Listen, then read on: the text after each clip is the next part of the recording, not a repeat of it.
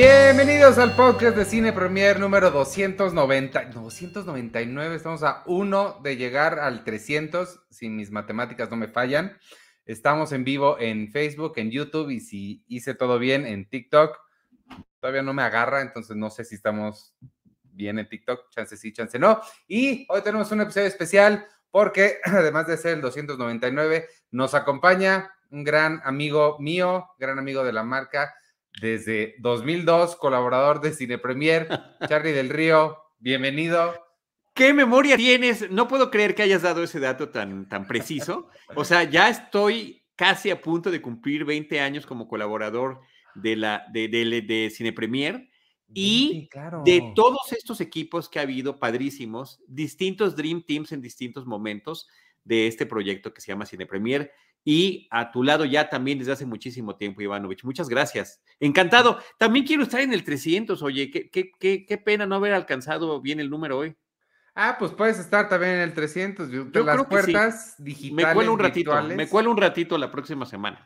Creo que más bien se dice ventanas, ¿no? Tendría más apropiado. Las ventanas están mm. abiertas para cuando quieras. Oye, hice muy mal esto de TikTok. No estamos transmitiendo en TikTok, les estoy oh, mintiendo. No. Algo hice mal.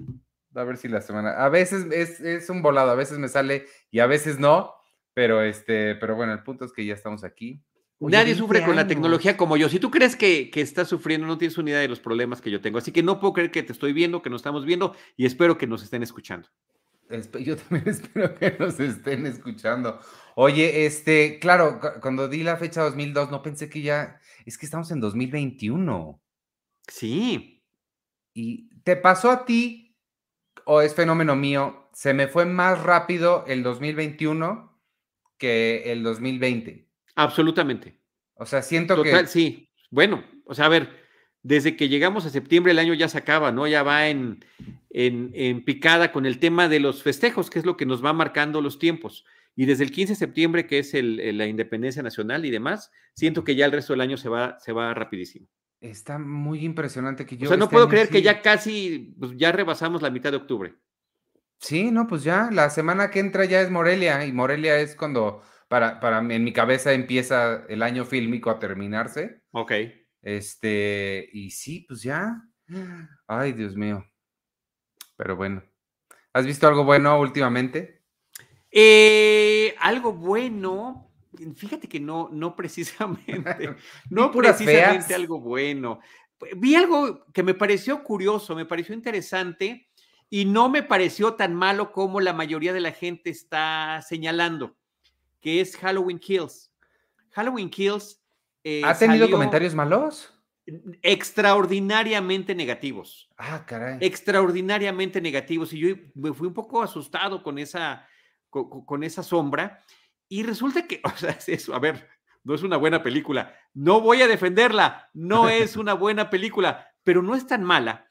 Y está llena de una serie de detalles curiosos y de conexiones con toda la saga de Halloween desde finales de los años 70, que me pareció entretenido eso, uh -huh. lo que tiene que ver con el fanservice. Hay un fanservice así brutal en lo que tiene que ver con, con, esta, con esta nueva entrega. Sobre todo porque es una secuela inmediata de la película anterior que se supone que borraba todas las secuelas que había habido de la película original de Halloween y que partía nada más de esa, pero al mismo, aquí están señalando a todas, inclusive hasta la 3, que no tenía que ver con Michael Myers.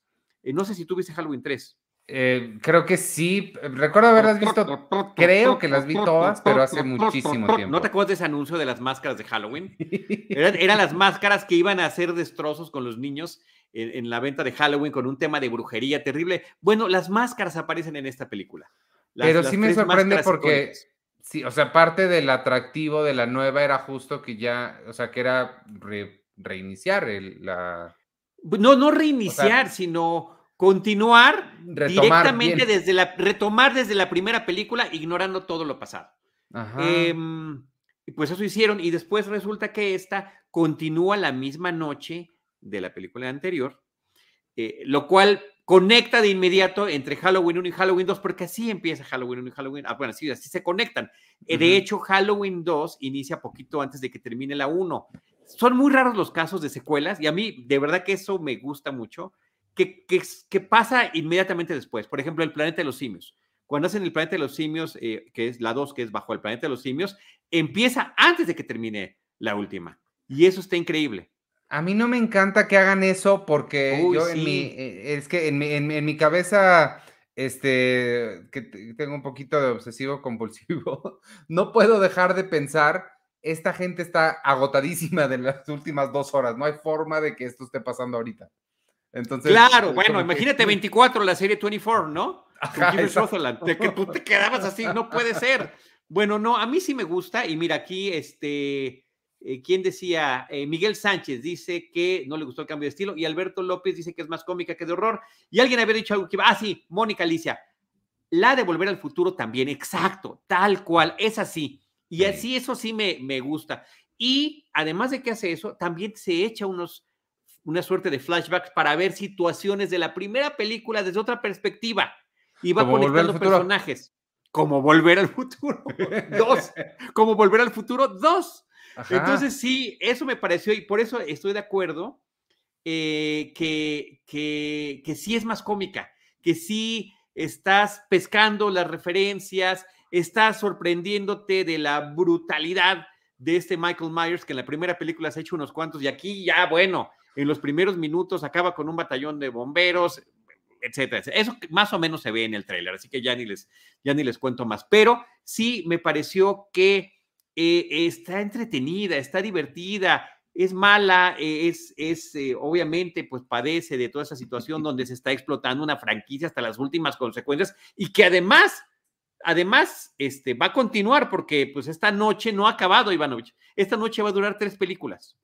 No, no es cierto. No, esta, esta noche parece que ya se acaba y la que sigue va a ser otro Halloween después. Pero quedan cosas inconclusas aquí. Pero eso, o sea, ya se sabe, ya está confirmado. Ya, ya está, ya está, ya está, sí. Va a ser Halloween Ends, creo. ¿Cómo se llamará la siguiente? Pero bueno, e, ese es mi punto, que está mala, pero está entretenida, conecta con las demás. Si has visto pues las películas a lo largo de estas décadas, ya son décadas, eh, de, 40, más, de cuatro décadas, más de 40 años, pues sí, está, está curioso cómo lo están, cómo lo están organizando, a qué personajes traen de vuelta eh, y demás. Así que, pues ahí está esa opción que, por cierto se convirtió, si lo viste evidentemente, la película más taquillera en, en, Estados Unidos. Sí, no, sí, sí, sí, sí vi eso y no me sorprende, la, la, hay una razón por la cual las siguen haciendo, pero no sé, sí, a mí sí ya me, me, me, cansa tanto. Sobre todo, o sea, no sé qué sentir sobre Sigourney Weaver que sigue haciendo eso, siento raro, como que, no sé. Oye, mire este comentario de Alberto López. Dice, y Michael Myers está más cañón que Wolverine en recuperarse. sí, sí es cierto, completamente Alberto, sí es cierto. Pero fíjate, yo tenía la idea de que a ti no te gusta mucho el terror. ¿What? No, ¿qué te pasa, Ivanovich? No sé por qué tengo esa idea. A ver, nada más y, voy a hacer unos señalamientos muy fuertes porque van a revelar este, cuestiones de, hemos estado hablando de años y de años y de décadas. Eh, películas que me formaron como cinéfilo, además de toda la ciencia ficción, que es la parte con la que más me tienes identificado y que Star Wars para mí fue lo que me conectó con el mundo del cine, pero Tiburón, eh, Alien, eh, The Thing, o sea, ve las cosas que tengo aquí atrás de mí, no sé si alcanzas a ver, Ivanovich, son puras cosas de terror.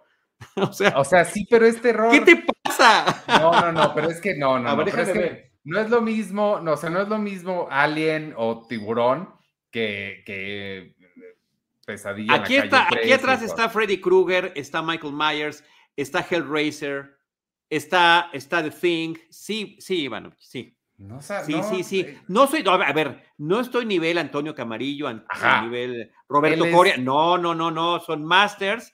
Ellos son mis referencias para. Claro, para mías también. Lo celebro y los respeto. Pero este, a mí sí me gusta mucho. Eh, y, en particular, eh, la saga de Halloween eh, me parece que, es muy interesante, sobre todo ciertas películas y ciertas cosas que... O sea, en serio, la conexión entre la 1 y la 2, desde, la, desde que la vi la primera vez, me encantó. Entonces sentí, sentí ese eco ahorita con esto. Lo que a mí siempre me impresiona de ti es la memoria que tienes para recordar las películas. No, no, te juro que no la tengo. Siempre necesito una serie de, de, recordatorios para poder este. O sea, pero no poder correctamente. Pero te tengo un dato que me pareció increíble. Te tengo un dato que me pareció muy bueno de esta, de, esta película que, que, tiene que ver más con el lado cómico. Yo no sé si tú ubicas a un actor que se llama Michael McDonald. Sí, claro, cómo no. Ok. ¿Tú veías Smart TV? Eh, vi, alguna vez, pero no, lo recuerdo de ahí, lo recuerdo de, de, Adam Sandler y de... Mm, tiene una película que se llama Perdimos el control remoto o algo así, que se mete como a la televisión, es como de MTV de los principios de los 90 y de mm, Requiem por un sueño. Ok, bueno, yo lo tengo súper identificado con Matt TV porque Matt TV era una especie de Saturday Night Live que quería hacer 20th Century Fox, o bueno, eh, eh, la, cadena de televisión. Y tenía cosas acertadas, ¿eh? tenía cosas que sí funcionaban de repente. Y él me parece muy divertido. Bueno, él también aparece en Austin Powers, en la primera película con Mike Myers. Es un secuaz de Doctor Evil que cuando va en una aplanadora Austin Powers, que lo va, lo va este, a aplastar y el otro está lejísimos y no se quita. Y no, y dura un minuto la escena en lo que él va llegando y finalmente lo aplasta. Y después dicen, bueno, ¿y qué pasó con el secuaz? ¿Quién le avisa a su familia? ¿Qué ¿No te acuerdas de todo? Eso es divertidísimo. Sí, sí, bueno, claro. sale, sale en esta película. Y tampoco es un gran spoiler, o sea, la gran mayoría del reparto que aparece en la película, pues va a morir a manos de, de Michael Myers. Entonces, él se vuelve el primer actor que ha sido asesinado por Mike Myers y por Michael Myers.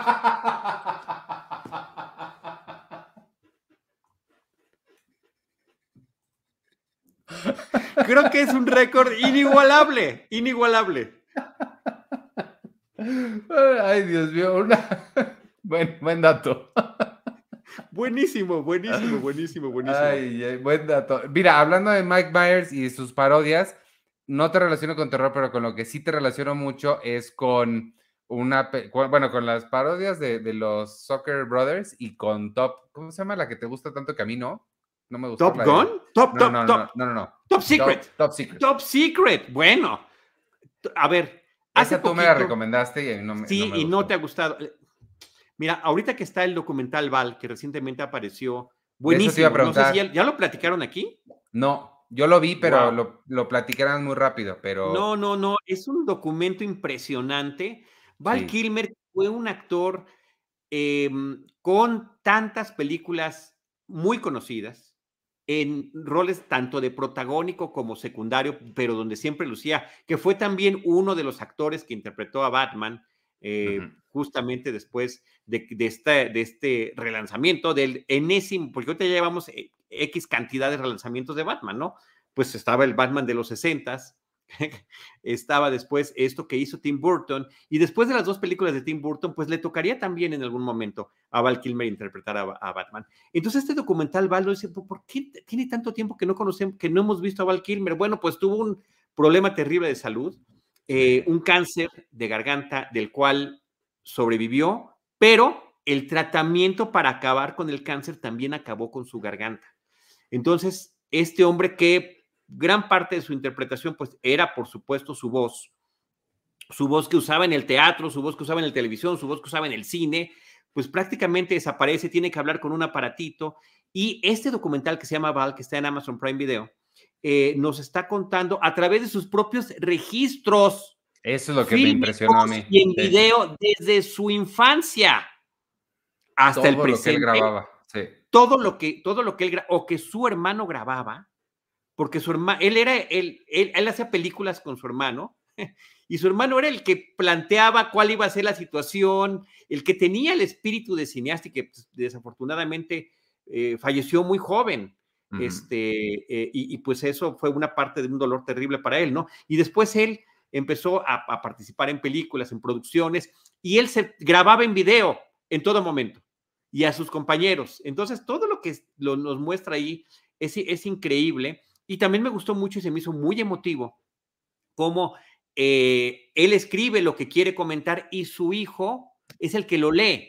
La voz su hijo le está dando voz. Bueno, eso me estremeció, me apachurró el corazoncito, me pareció una gran idea, me pareció una magnífica colaboración no lo sé. O sea, Porque además eh, suena muchísimo a él, la voz es muy, muy parecida. y al mismo tiempo diferente. O sea, lo, eh, tú sientes que es igual porque son sus palabras y son sus ideas y son sus recuerdos, pero con la voz de alguien más, que es sangre de su sangre. No sé, Ivanovich, o sea, es como, Eh, me volvió loco. a mí ¿Cómo también- se a mí- llama cu- cuando agarras un cuaderno y pones este eh, tu boleto del avión y la postal y una fotografía? E- ese trabajo tiene un nombre que se me olvidó ahorita cómo se llama. Scrapbook. Tiene- y en español, ¿cómo le decimos? eh, scrapbook.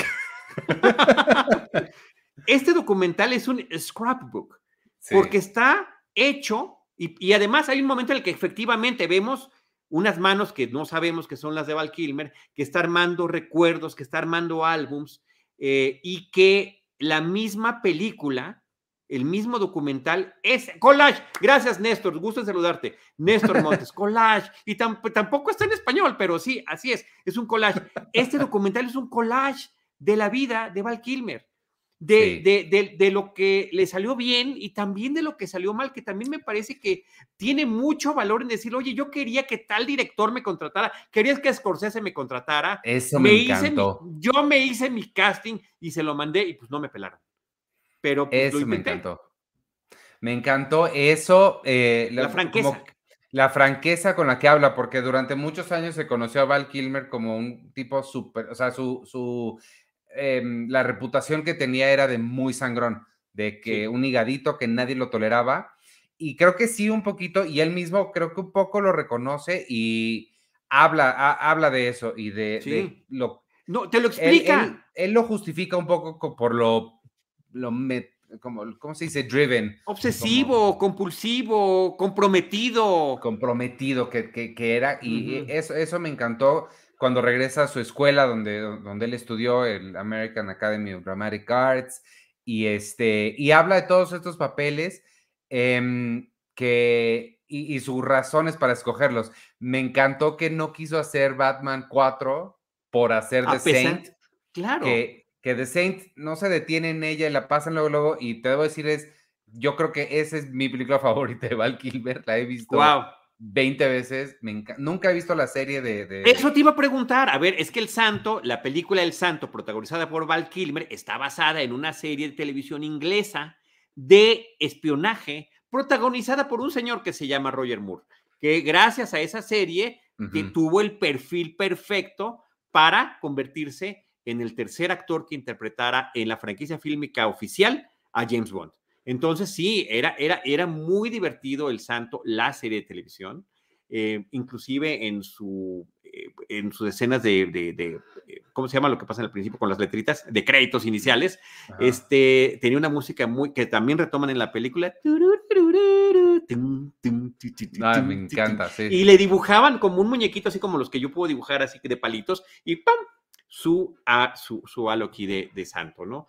Este, no del enmascarado de plata, sino de un santo. A mí la película me fascina, es donde me enamoré, de además de Elizabeth Shue, y este, sí, me- sí me hubiera gustado que se detuvieran un poquito más en ella, pero, pero no todo. Y luego la obra de Mark Twain que puso, que él escribió y que también ¡Wow! le costó muchísimo Bueno, y que quería llevar al cine. Y nada más, no, sí, Y que quería llevar al cine. Y el drama terrible cuando por fin puede trabajar con una de sus grandes eh, actores, de sus grandes referentes, ni más ni menos que con Marlon Brando. Volteas a ver así para rendirle culto a mi póster del, del padrino que tengo aquí a un lado. Por eso volteé, queridas amigas y amigos. Y, este, y pues le tocó una película que, que desafortunadamente se sale de control, ambiciosa, interesante, una versión más de La isla del doctor Moro este, de este genio loco que en una isla está experimentando, mezclando los genes de hombres, de seres humanos y de animales. Eh, y y- y que, que se volvió una, eh, una pesadilla la, la filmación, cambios de directores, no encontraba su rumbo la película e inclusive, ahorita voy a regresar al tema de, de Mike Myers y de. Austin Powers, porque ahí es donde sale esta idea del mini-me de, de, de esta película Claro, fallida claro, protagonizada por. Val Kilmer, ¿no? Ahí también había un hombrecito que tocaba el piano junto, junto con Marlon Brando.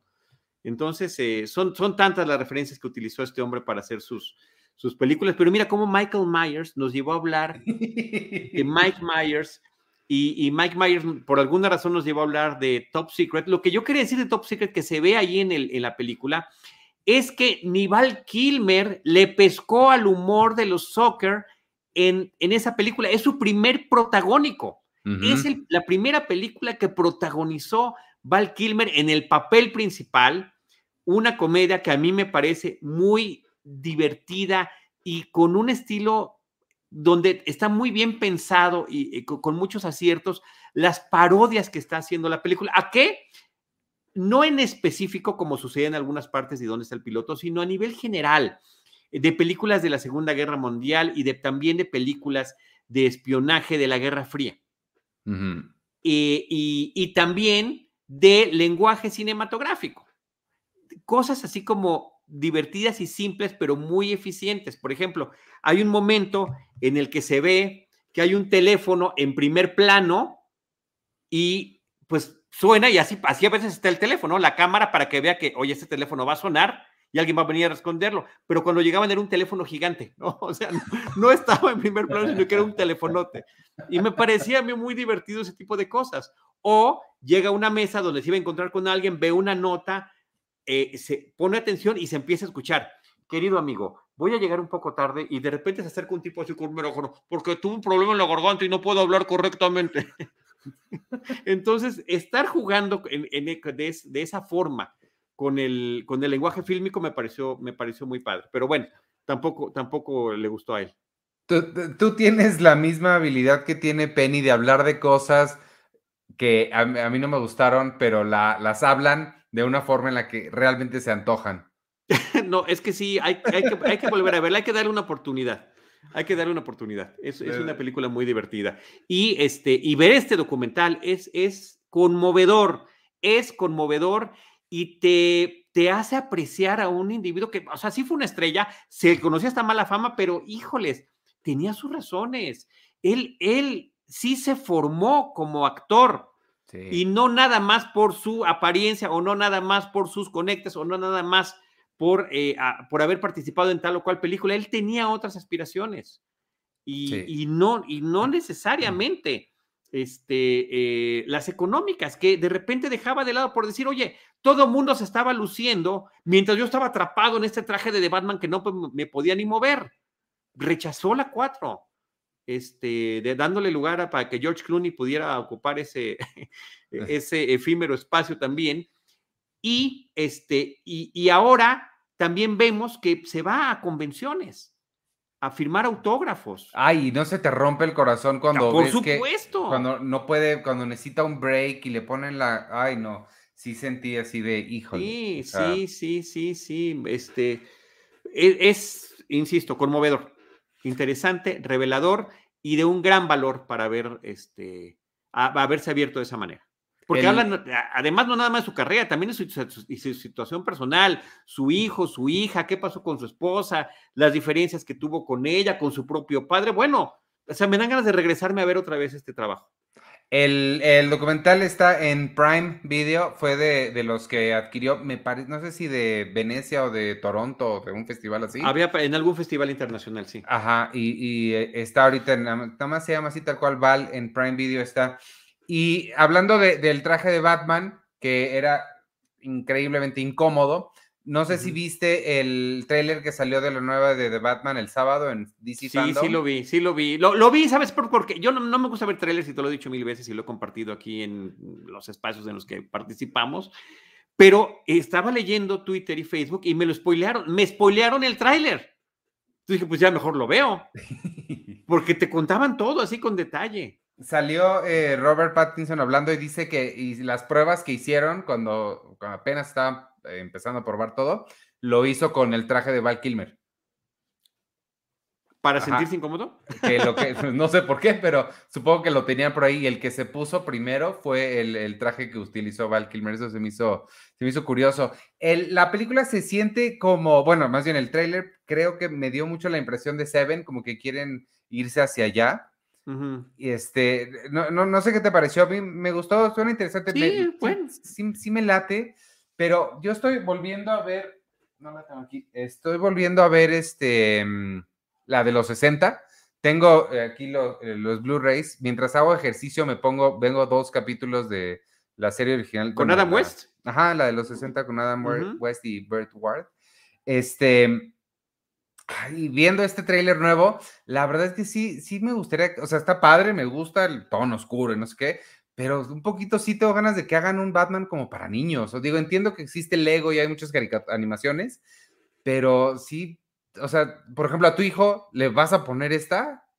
No, claro que no. Además, es, es chistoso, ni le interesa. Pues no. No le interesa en lo más mínimo. Pero yo creo que está muy padre que tengamos ya a estas alturas, Ivanovich, un abanico de versiones de Batman tan grande que puedes encontrar para el, para el más pequeñito, para cualquier eh, estilo de, o afición eh, fílmica o televisiva, de broma, de comedia, seria y ya realmente casi naturalista, como lo que hemos visto con, con The Joker, por ejemplo. Que, está bien, porque también los que fuimos niños crecimos y, si nos late ver cosas más maduras. Totalmente, pero sí creo que va a hacer falta live action, hace falta un live action con así que, ay, el guasón quiere, ¿sabes? Robarse la presa, no sé. Es que ahí está, pero ahí están esos que estás viendo tú. No, pero algo nuevo, pues un niño de siete años no va a querer ver un programa del 66. ¿Quién sabe? El colorido que trae, el ritmo que trae, la música que tiene, por el amor de Dios. ¿Quién no va a querer ver eso?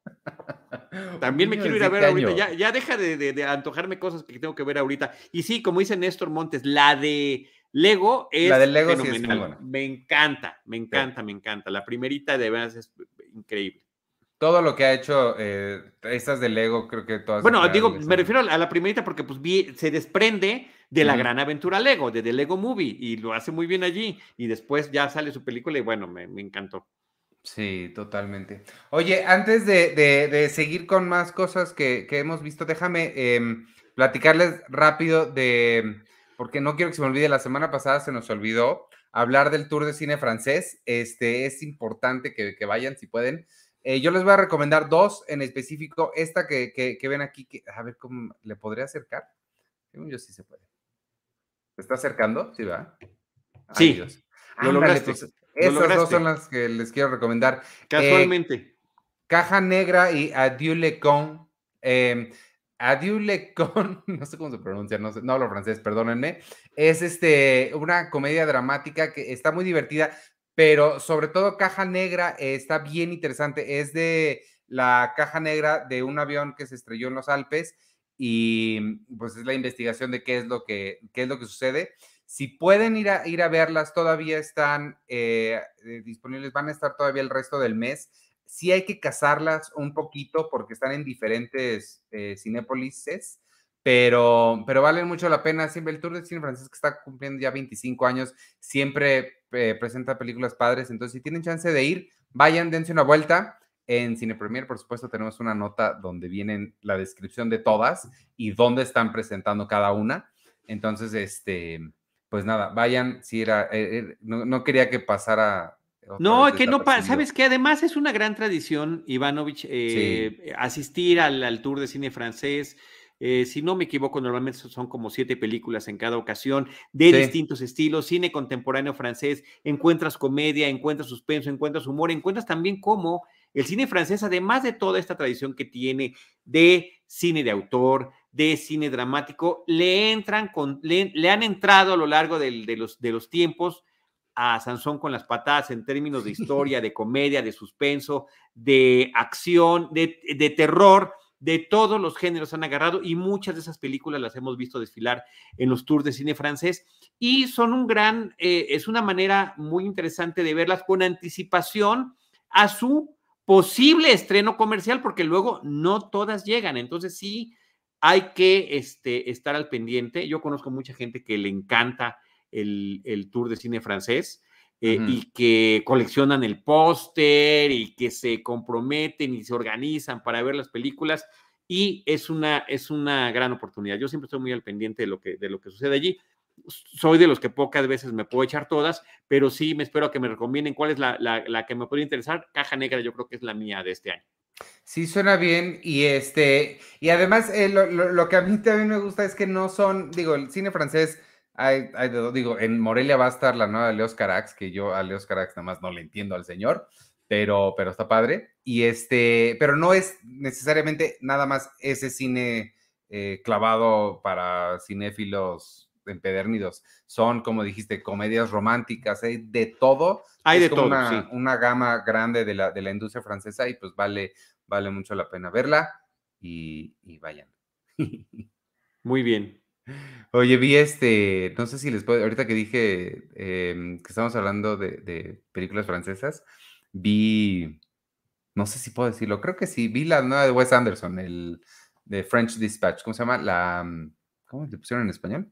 No sé cómo se llama en español, pero eh, a ver, ten cuidado ah. porque si eso de los, eso de los embargos está muy peligroso. Creo que nada más puedes decir que ya la viste y ya no puedes decir nada más. Sí, se me, hace que sí puedo decir que ya la vi y, nada más. Y ya. pero me acordé ahorita por el, por el francés. Sin hablar, enseña los pulgares y dime ¿Qué tal? Ah, o sea, pues es Wes Anderson. pues sí. Estoy de acuerdo, estoy de acuerdo, estoy de acuerdo, estoy de acuerdo, estoy de acuerdo. Voy con los ojos vendados este, y me los quito cuando me sienten en el asiento, pero. Uno sabe lo que, lo que se está esperando. Con, uno, sabe qué esperar a qué se está metiendo con Wes Anderson. Qué, padre que ya la viste. Qué padre que ya la viste. Oye, esta semana también se estrena la nueva de, de Neville Nove, que me muero por ver. No he tenido chance de verla. Espero poder ir antes del viernes, pero si no el mero día del estreno. Dunas, ¿es Duna o Dunas? Duna, Duna. En esta ocasión es Duna, sí. Este, mm, que eh, se ve muy interesante. De esas sí están diciendo cosas increíbles. Eh, espero que sí, esté, que sí esté a la altura. Se me antoja muchísimo. Yo no tuve oportunidad de ir a la función de prensa. Estaba ya con el pase listo, el embargo firmado, todo, y pues ya un tema laboral me impidió, me impidió poder asistir. Pero pues ya en, unos días más estrena Ivanovich y hay que verle en el cine y, a ver qué tal está esta nueva versión del, libro que ya había sido llevado a la pantalla grande por David Lynch, que también tiene una película impresionante y que se sigue considerando de culto. que el, este, otro día la Y sí le pusieron, le pusieron dunas, esa sí le pusieron dunas en plural. Ajá, en plural. El otro día la estábamos platicando, creo que fue después del programa, que por cierto, este jueves nos toca para hacer el anuncio y sepan, ah, eh, James Bond, una misión a la vez, nos toca Thunderbolt. Em, lo platica, platicamos de Duna la vez pasada, pero creo que fue fuera del aire, que yo no la he visto y eh, sigo no habiéndola visto. Ok, tienes, tienes, que compensar eso pronto. Sí, pero yo creo que... Creo que la puedes, sí, ya me acordé, me dijiste que prefieres verla después de que veas eh, esta nueva versión. Muy bien, está bien. Sí. completamente vale. Haz lo que quieras, como dice mi mamá, haz lo que quieras, todo lo que quieras. En mi prepa había una niña que decía, haz de tu vida un papalote. Sí. este, y la otra que se estrena es una que de esa sí no sé nada, no sé si tú sepas algo, se llama Ronda Error. Es creo que una animación. Sí, hoy era la función de prensa y tampoco llegué, es que la hicieron muy temprano, a las 4 de la tarde. Oh, no. Pues Entonces, sí, sí. Sí, está cañón. Pero tú sabes de animación. Sí sé de animación. Mira, te voy a decir lo que sé de animación. Lo que sé de animación es que hay una película de los Locos Adams que se, que se estrenó ah, y que no habíamos comentado. Este, ya la vi y quedé extraordinariamente decepcionado. Eh, ah. sobre todo porque la película anterior, que fue del 2019, tenía muchísimas cosas que se podían destacar.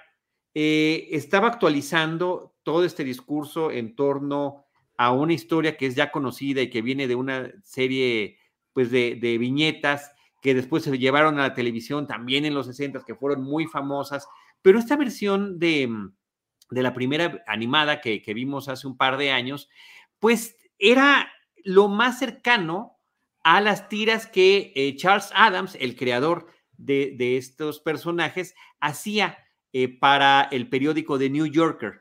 Eso estaba, la verdad que muy bien hecho y cómo actualizaba para las nuevas generaciones y para un público familiar e infantil el tema de la diversidad y de el no conformismo, un poco al estilo también de una que mencionamos hace ratito, que era la gran aventura Lego, que empieza con este discurso de que es, vive en el conformismo el personaje principal, y de repente se va dando cuenta que hay otro mundo. Bueno, aquí también algo pasa con el pequeño pueblito que está cerca de esta casa donde viven los Adams y qué pasa cuando esos mundos se encuentran.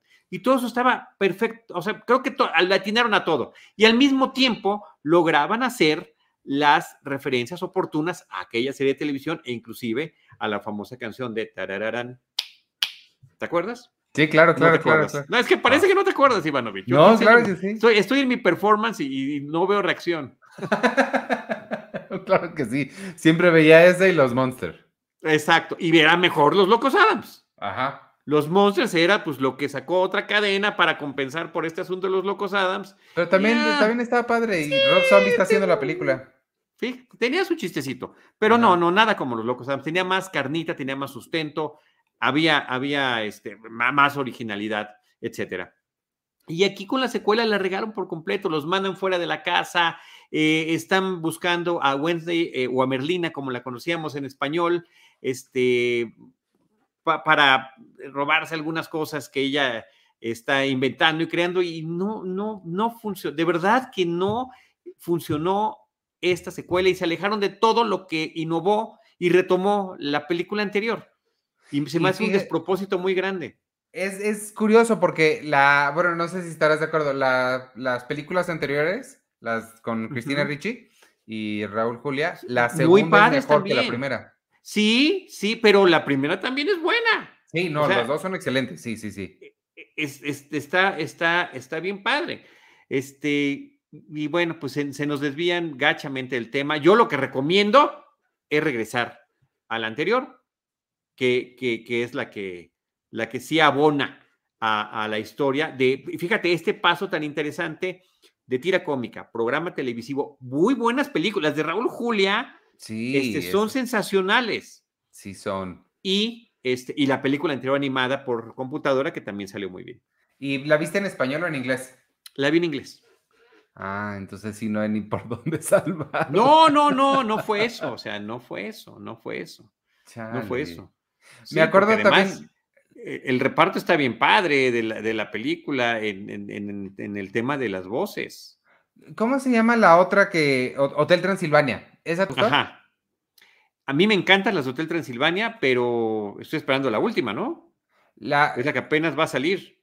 Hay, hay dos, ¿no? Una que es la normal ¿Cuál es la, del, o nada más es una, la del barco?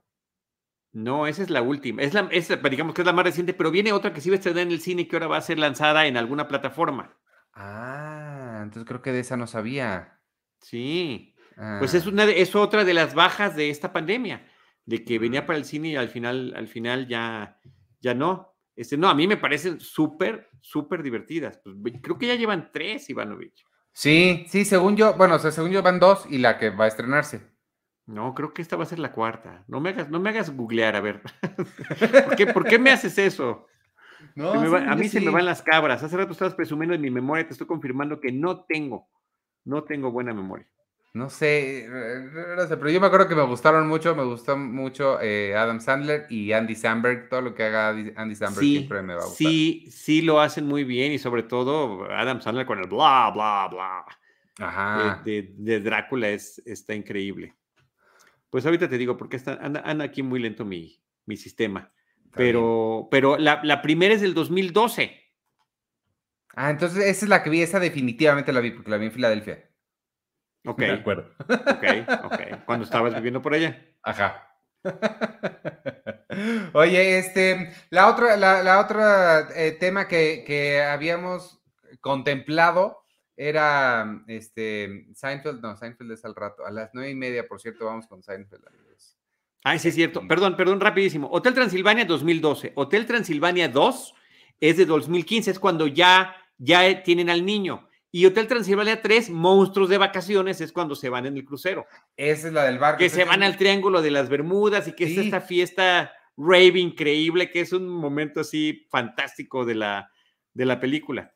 Entonces yo vi uno, y la 3. Entonces te falta la 2 que, que, la tienes que ver. Y, este, y sí quiero decir que el director de, Hotel Transilvania es Gendy Tartakovsky, a quien yo quiero y súper admiro por este trabajo que hacía para Cartoon Network, que era el laboratorio de Dexter. Dexter's Ah, sí, Laboratory con Dexter y su hermana Didi era una cosa sensacional. Yo nunca vi, nunca vi Dexter. Wow. Pero- Está, tienen, eh, creo que ya están los episodios en en, en, en, en, HBO? Max. Sí, en HBO. Max. No, HBO pero es que son demasiadas cosas que ver en HBO Pero Max. ya- son- y asómate. no, en HBO Max ya estoy viendo eh, Harley Quinn y. ¿Y qué otra cosa? No, nada más esa. En Star Plus está Only Murders in the Building. ¿Ya la viste? Empecé a verla. Ya empecé a verla. Llevo dos episodios. padre. Sí, Steve Martin y, y, y, Martin Short. Y- Martin Short. Y en el último episodio me enteré que Selena Gómez. ¿Cuántos años tiene Selena Gómez? A ver. ¿20? ¿Verdad ¿21? que sí? ¿Verdad que- ¿Cuántos Tiene tiene? Tiene 29. ¿Qué? Tiene 29 años. Yo también. Yo juraba que no pasaba de los 21 y de Sí, repente yo- resulta que tiene 29. Yo pensé, yo pensé que era teenager todavía. Yo también, por eso se me hacía raro. Oye, ella está muy bien. Ella está muy bien. Muy bien ahí en la serie. Sí, Con ellos hace un gran equipo. sí, es, es una, que es una triada dispareja y todavía no llegas a, a ver a otro personaje que falta. No te quiero Damn it. spoilear nada porque a ti los No, no, no, spoilers no. te duelen en el alma. Bueno, ya acabó, ya, ya están todos los episodios. No, no, no, no. Hay uno que parece que terminó, o sea, parece el final y luego llegó otro la semana siguiente, entonces todavía no acabó. Ok, Y ok, este- ok, ok. Y la otra que estoy viendo es Why the Last Man. Es de- esa está en Star Plus. Esa está bien padre. Tuve chance de entrevistar a la, a la creadora y a la, a la, protagoni- a la coprotagonista. ¿Sabes de qué, te- de qué se trata?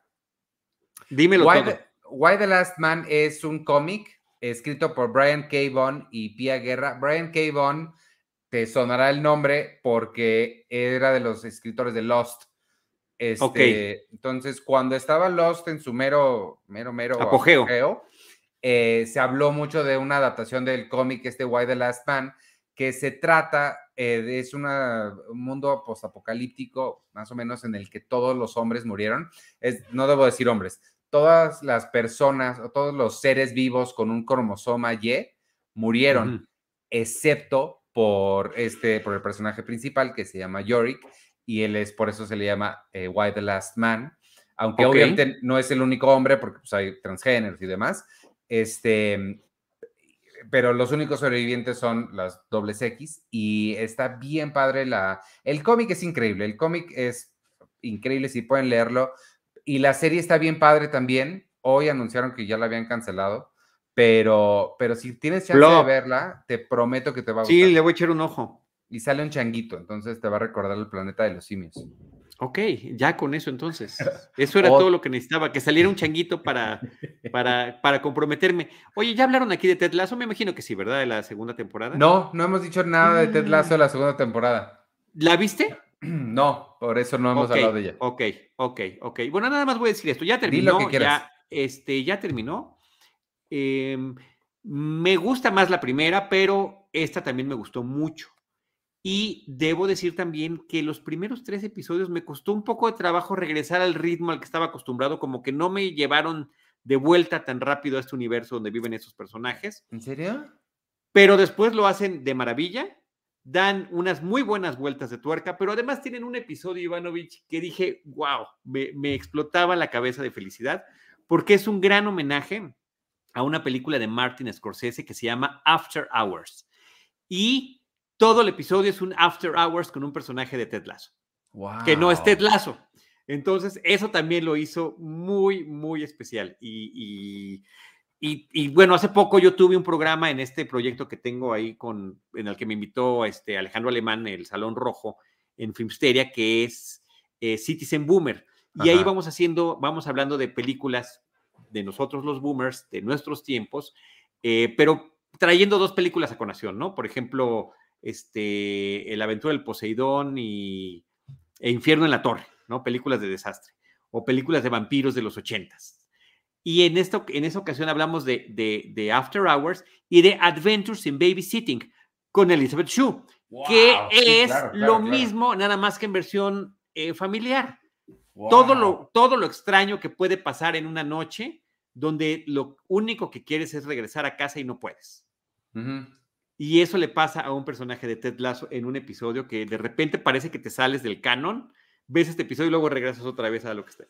y mientras tanto, en Ted Lasso, y ya regresas nuevamente al, a, la trama este, general. Me quise esperar a que estuvieran todos para verlos de corrido. ya están, ya están, ya están, ya están, ya están. Eso lo disfruté muchísimo la primera vez que la vi. Eh, bueno, o sea, cuando, vi la primera temporada la vi toda corrida. Lo disfruté muchísimo así, entonces quise esperar a que estuvieran todos para, para verla. Entonces sí, sí, ya lo tengo que hacer. Oye, Berenice García está preguntando que si vemos Succession. ¿Tú ves Succession, Ivanovich? No.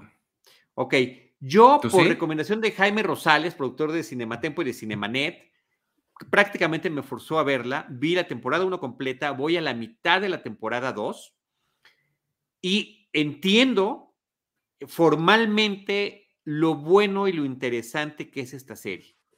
Pero tengo un problema enorme para poder avanzar episodio con episodio. ¿Por qué? Son tan antipáticos los personajes. Ah. No hay un ápice en ninguno de ellos con el que haya algún alguna conecte emocional que te permita seguirlo.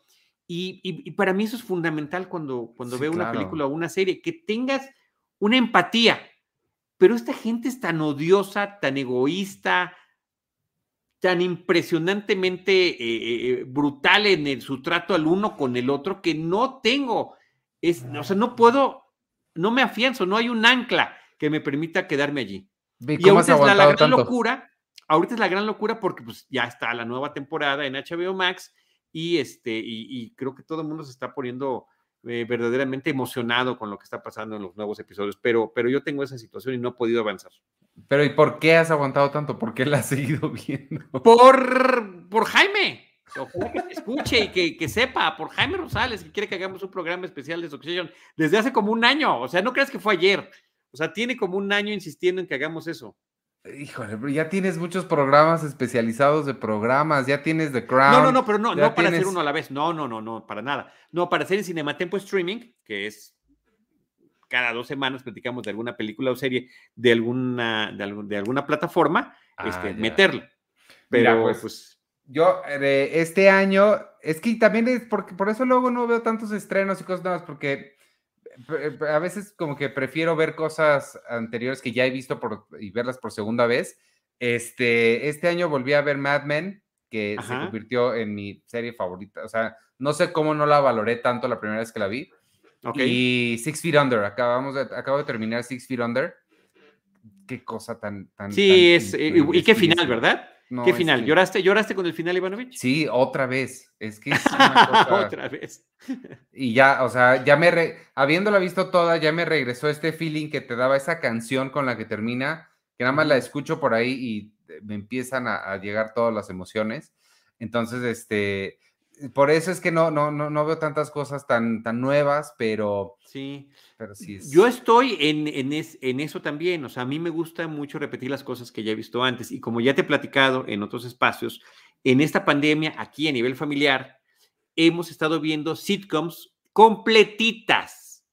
Modern Family, Community, Theory Rock, ya de ah, principio a fin. Y ahorita ya vamos en la temporada 6 de The Office la versión estadounidense. ¿Qué eh, cosa? Ya, se fue Michael Scott, ¿no? No se ha ido Michael Scott ah, todavía, no. Estamos justamente en ese episodio donde sale Idris, en los episodios donde sale Idris Elba. Uf. qué cosa, qué locura. Increíble. Y este, y, donde funda de Michael Scott Paper Company. Sí, la claro. primera Michael Scott Paper Company y previo al, a, un matrimonio ahí de la serie. Qué eh, eh. cosa tan, tan, tan padre. Y, mira, me ha gustado mucho compartir con mi hijo, que tiene 11 ahorita, eh, ha estado en esa transición de 10 y 11 años en este periodo. Modern Family, que fue como más light, después Community, a ver cómo la toma. Theory Rock le encantó, pero ahorita está vuelto loco con The Office. Es impresionante vuelto loco con The Office. Yo estoy volviendo a ver también The Office. Esta debe ser mi sexta, séptima vez en verla, pero voy una semana a la vez porque estoy escuchando el podcast de Jenna Fisher y Angela Kinsey de Office Ladies. Igual que Sopranos con, con Steve Shiripa y Michael Imperioli. Y este. Me enteré de dos cosas. De, Sopranos, que al parecer todos los actores creían que se trataba de ópera cuando fueron a hacer la, Su casting. El, casting. Y de The Office, eso que acabas de decir, es un hitazo, pero mega hit ahorita con, con gente muy joven. O sea, gente que no tienen nada que estar haciendo en una oficina, les encanta. Y creo, exacto, y que no saben ni cómo es la vida de oficina ni nada. que, pero bueno, todo lo que pasa, este, e, en las interacciones de los personajes y las torpezas de Michael Scott lo vuelven loco. Así, de, de, revolcarse de risa. Increíble, increíble, increíble. Este, y por cierto, que The Office está como, creo que está en todas las plataformas, o sea, sí. no puede, yo le estoy viendo en Amazon Prime Video, pero creo que está en la de Paramount y creo que está en... Está en, HBO y está en, HBO, sí. Sí, pero eso es bueno porque quieres mucho. Sí, sí, claro, que a mí me parece, me parece súper bien. Lástima que sí, cuando, ¿ya la viste completa tú? Sí, sí, claro, claro. Ah, cuando se va Michael Scott sí se siente un bajón. Es como The Community, como Community, que, que se van desapareciendo los protagonistas y pierden y los cambian por otros y pues ya no es lo mismo. No, no, no, eso no puede funcionar, desafortunadamente. Y la otra cosa que estoy viendo, Ivanovich, en Paramount, este, en Paramount Plus, Fraser, que teníamos mucho tiempo tratando. Esa no, a nivel familiar no, esa nada más este, yo con Andy, o yo solo porque ya no le gustó tanto como, como ella creía, pero Fraser, este, que es, un spin-off de, Cheers, eh, ahí está en, esta plataforma. No hay subtítulos en español, bueno, no hay problema, pero sí tiene subtítulos en inglés. Creo que también depende de en cuál dispositivo lo veas. Yo lo veo en un Roku. Y, este, eh, y está en su formato original. 4-3. ¿Te acuerdas que tenemos ese tema con Seinfeld que pues se hace en el Zoom para que llene la pantalla? Aquí es en el formato original, pero con la rayita de arriba que se siente como de video y no está muy chida la calidad, la verdad. Wow. Pero, pero Kelsey Grammer es sensacional, la interacción con el personaje que es su hermano, con el papá, es lo que más me gusta del, de la serie. A mí fíjate que creo que me gusta, no, no creo, quita el creo. A mí me gusta más Fraser que Cheers. Sí, por supuesto. Siempre me gusta Suena, suena pecaminoso, pero es verdad. Y el, el papá, que no, me acuerdo su nombre ahorita, el papá de, Fraser. ¿Has visto In Treatment en HBO? No. Este, es una serie que es, Gable Byrne es un eh, psicoanalista y cada semana ve a una persona diferente. La historia que tiene el actor, el, es el mismo actor en, otro personaje, obviamente, ese es increíble en. Ah, qué padre.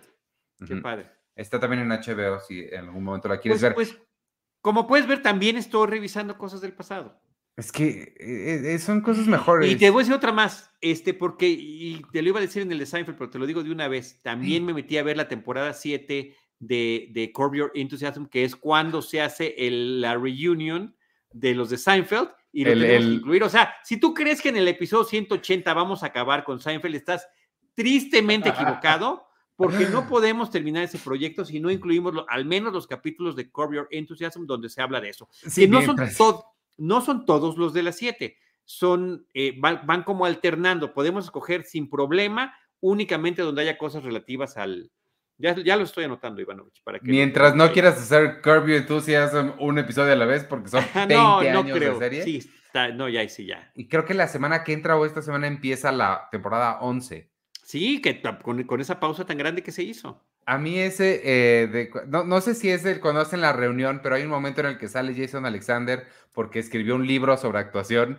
Ese, ese, ese momentito en el que están Larry y, Jerry burlándose de él porque el libro de actuación se llama Acting Without Acting, actuar sin actuar. y Jerry le dice, ¿cómo es actuar sin actuar? Sí, o sea, tienes que actuar muy natural y todo, pero entonces sí estás actuando. O sea, se podría llamar actuando. actuando. Ay, me encanta, me encanta. No, es, es genial. Y mira, a mí me costó mucho trabajo cuando salió Curb Your Enthusiasm porque sentía, percibía el tipo de humor de Seinfeld, pero ya llevado a un extremo ya too much, ¿sabes? O sea, ya cruzas la rayita. Seinfeld se queda en, en un límite así, pero en la cuerda floja. No, en Curve ya no les importa la cuerda floja, o sea, ya es que pase lo que pase, que, que, arda el mundo. Ah, me y, y, me, incomoda mucho. Me Es incomoda más el- que Michael Scott, imagínate nada más. ¿Has visto The Office británica? Sí, sí. Híjole, sí, eso es cringe. Eso sí es. Ay, güey, no. Bueno, yo con los tres, con los tres estoy así de, ¡ay, ya! ¡Hagan algo! Pero bueno, pues ahí está Ivanovich. ¿Qué más, qué más vi? Tú viste The Guilty en Netflix. Ah, sí, Este, sí. Eh, ¿Qué te pareció? Eh, me gustó, eh, creo que me gustó. Sí, me, gustó, me entretuvo sí, mucho. O sea, Está- sí, Creo que Jake Gyllenhaal lo hace muy bien. Creo que todo Eh, recae en eh, él. O sea, ab- ah, bueno, absolutamente todo. Eh, no he leído al respecto, pero a mí me cae la impresión que es una de esas producciones que se hizo en esta temporada de pandemia, que dijeron, ¿qué podemos hacer? Pocos actores, pocos sets. No solamente podría ser teatro, podría ser una radionovela, porque Sí. todo tiene que ver con este. De verdad, podría ser una radionovela. Lo que pasa es que también creo que aprovechan muy bien los emplazamientos de cámara, por supuesto que su físico y su expresión corporal y todo lo demás pero todo el tiempo es estar él con estas llamadas que está contestando, imaginándose qué es lo que puede suceder, de qué manera puede intervenir o no. Él es un, un, un individuo que está en esta base de operaciones del 911, de los servicios de emergencia, y que pues tiene que orientar a la gente y contactar con otras autoridades para que hagan algo al respecto, ¿no? Y la desesperación que le genera en, en una situación de crisis, una crisis adicional en la que más la que él está viviendo, que creo que sí es como una sorpresa. O sea, sabemos que tiene un problema, no sabemos el alcance de su problema y pues al final todo se resuelve como eh, un poco moralino, habría que decirlo, pero, este, pero resulta interesante. muy, muy, y- muy, muy. Hollywood, creo, ¿no? O sea, Sí, es como el- totalmente. El final que esperas de Hollywood. Pero, pero me gusta verlo desde las dos perspectivas. ¿Qué podemos hacer? Porque también cuando tienes pocos recursos, que, o sea, aquí tú y yo, México, eh, estas historias y guiones como ese podrían ser muy útiles. Totalmente. Y tiene ahí un twist que me encantó cuando o sea, de la de él cree que está entendiendo lo que está pasando en su llamada. sí, sí, sí. y cuando sí, le sí. cambia la jugada, Sí. sí es. No, no, no, no, este, este estremecedor. Sí. Es Muy, estremecedor. muy buena Entonces también. sí, eh, pero tampoco me volvió loco la película, pues, o sea, pero está, o sea, le estás en Netflix, le estás cambiando de Guilty. Jake Gyllenhaal, pues es una gran confianza de calidad. Creo que no podemos ir mal con él. la que quiero volver a ver es Brokeback Mountain. A ver si es cierto. Eh, pues sí, sí, habría, habría que volverla a ver para, para checar eso, pero él tiene varios proyectos, bueno, desde, desde Donnie esta Darko. película, desde October Donnie Sky. Darko, desde Sí. Donnie Darko. Bueno, October Sky, claro, me- qué, qué buena película. Sí. Qué buena película en el marco de la Guerra Fría, de la investigación, de lo que tiene que ver con el tema de cohetes. O sea, me encantó, con, una, con un gran soundtrack. Y desde entonces, súper chavito, ya tenía esta, eh, estas buenas interpretaciones. Y la, la- su hermana acaba de dirigir una película que no me acuerdo cómo se llama, pero eh, dicen que está bien buena también. A mí no me dejaron verla en Toronto porque me bloquearon muchas cosas, pero dicen que está bien padre. La acaba de vender, creo que a Netflix también. Wow. Sí, es una familia talentosa. Sí, así es, así es, así es, así es. Oye, pues algo, algo más de lo que nos quieras contar, que nos quieras platicar. Eh, eh, no, creo que ya de lo, de lo que tenía yo por aquí, por el momento, ya. Pues ya ahorita hay que esperar a ver Duna este fin de semana. Este, si se puede, el viernes mismo. Sí, en la pantalla más grande que encuentren esa, creo que vale la en- pues se supone que en IMAX debe de- sería lo ideal. Sí. Este, pues muchas gracias por, por habernos acompañado, gracias por unirte al podcast de Cine Premier. Te esperamos la semana que entra para que al menos saludes Sí, sí. el episodio 300. Ya te comprometiste y te, sí. te lo voy a cumplir. Em, y va a ser igual de maratónico que hoy porque, amigos, a las nueve y media regresamos, eh, Charlie y yo, con Seinfeld, un episodio a la vez. Hoy vamos a hablar de, ¿cuál? ¿Cómo se llama? De, de algo. De Cadi. De Caddy.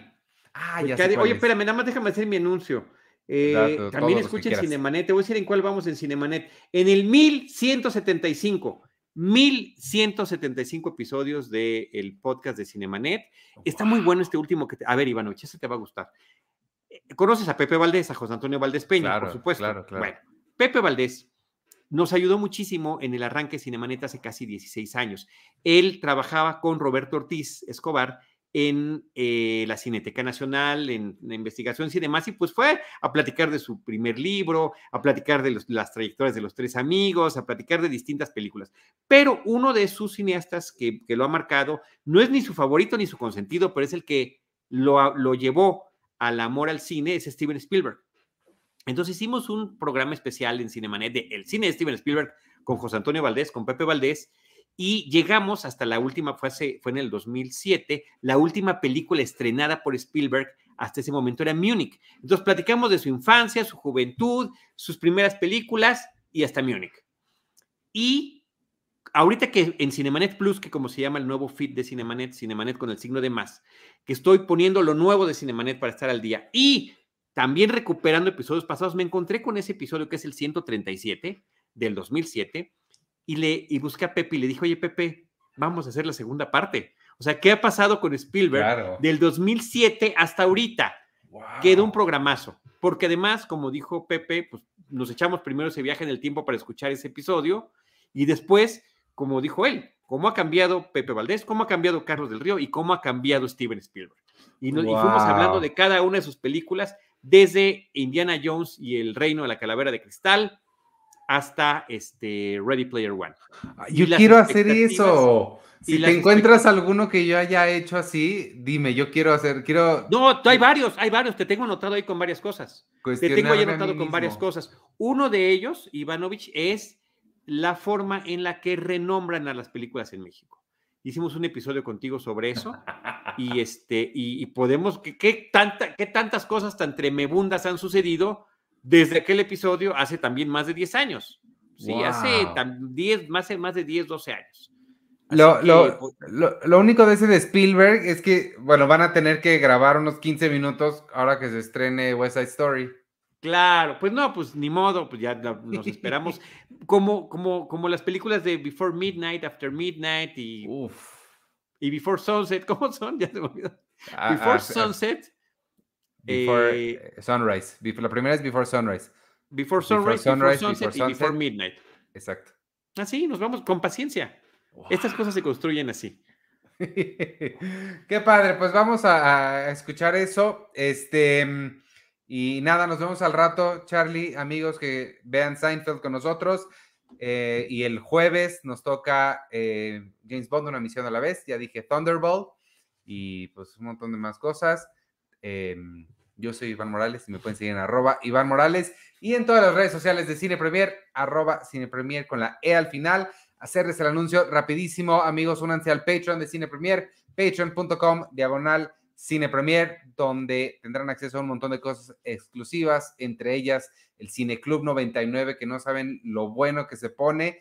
La semana pasada vimos una de las más eh, escondidonas, olvidadonas del 99, pero excelente, Three Kings de David O. Russell. Buenísima, buenísima. Muy, buena.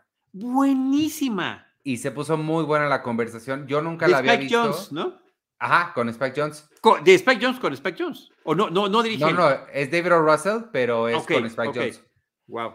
Y George Clooney. Eh, la semana anterior a esa vimos Bing John Malkovich, que también se puso buena. Buenísima. La semana que entra nos toca Fight Club, que es una de mis favoritas de toda la historia. Oye, va muy bien eso. Entonces vale mucho la pena unirse. Este, además de que todos los miembros de las casas Pau tienen cuatro boletos para el cine gratis todos los meses. Entonces, vale mucho la pena. Patreon.com, diagonal cine premier. Vámonos, despídete, Charlie, a todos los anuncios que quieras. Muchas gracias. gracias. Yo soy Charlie del Río, me puedes seguir como arroba Charlie del Río, Facebook, Charlie del Río Cine Series, Cinemanet, Cinematempo y aquí en Cine Premier, en Seinfeld, un episodio a la vez y en tantas otras cosas que hacemos por ahí. Así que muchas gracias.